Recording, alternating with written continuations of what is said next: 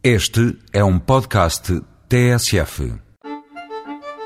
A viagem é longa, mas está longe de ser cansativa. É caliente, mas pode e deve ser refrescada com muitas margaritas. É picante, mas muito salerosa. Sabe a verão, mas testam-se ainda os sabores de outono. O destino da viagem é o México, uma jornada por sabores intensos, temperos variados e cores garridas sem sair de Lisboa ou Cascais. Para esta viagem até à Casa México não necessita de compromissos para um enjoo, nem vale a pena levar calçado especial. As caminhadas aconselhadas nestes dois restaurantes percorrem enchiladas de bistec, enchiladas de mole negro, filete de res em salsa de chipotle ou ensalada de camarones.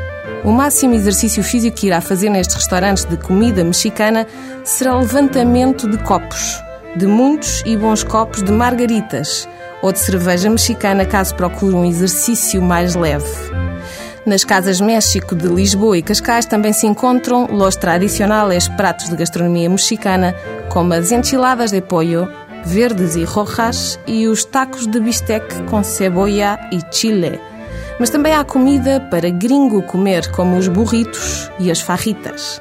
A ideia é sair de casa no inverno e sentir o calor do verão umas colheradas de dulce de camote e pina, um doce de ananás com bolacha, podem fazer milagres. E umas garfadas de surpresa de chocolate e menta, um bolo de chocolate e avelãs com creme de menta, saberão a prazer.